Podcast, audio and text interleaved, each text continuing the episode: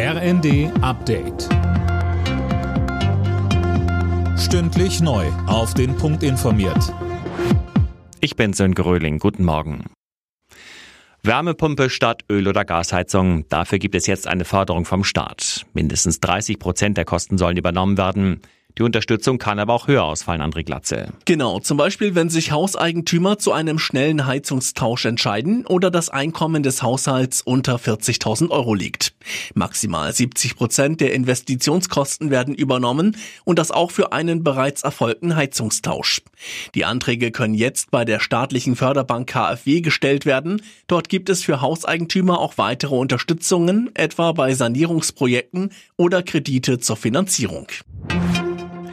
Die meisten Deutschen halten den Lehrermangel für das größte Problem im Bildungssystem. 70 Prozent machen ihn in einer Umfrage für das Redaktionsnetzwerk Deutschland für die schlechten PISA-Ergebnisse verantwortlich. Die Arbeit der einzelnen Lehrer finden 57 Prozent gut oder sehr gut.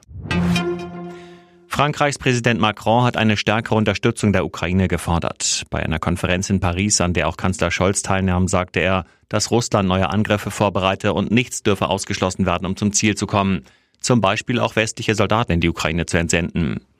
Bundeskanzler Scholz hält unterdessen an seinem Nein zu Taurus Marschflugkörpern für die Ukraine fest. Als Grund nannte er die Eskalationsgefahr. Und dafür stehe ich auch, dass es keine Verwicklung unseres Landes und der militärischen Strukturen unseres Landes in diesen Krieg gibt. Das ist eine Verantwortung, die die Regierung, die der Kanzler, die wir vor den Bürgerinnen und Bürgern haben. Die EU-Agrarminister wollen die Vorschriften für die Landwirtschaft vereinfachen. Insgesamt soll es 500 Vorschläge für flexiblere Regeln geben. Die würden nun geprüft, heißt es. Seit Wochen gibt es europaweit Bauernproteste gegen die Agrarpolitik. Alle Nachrichten auf rnd.de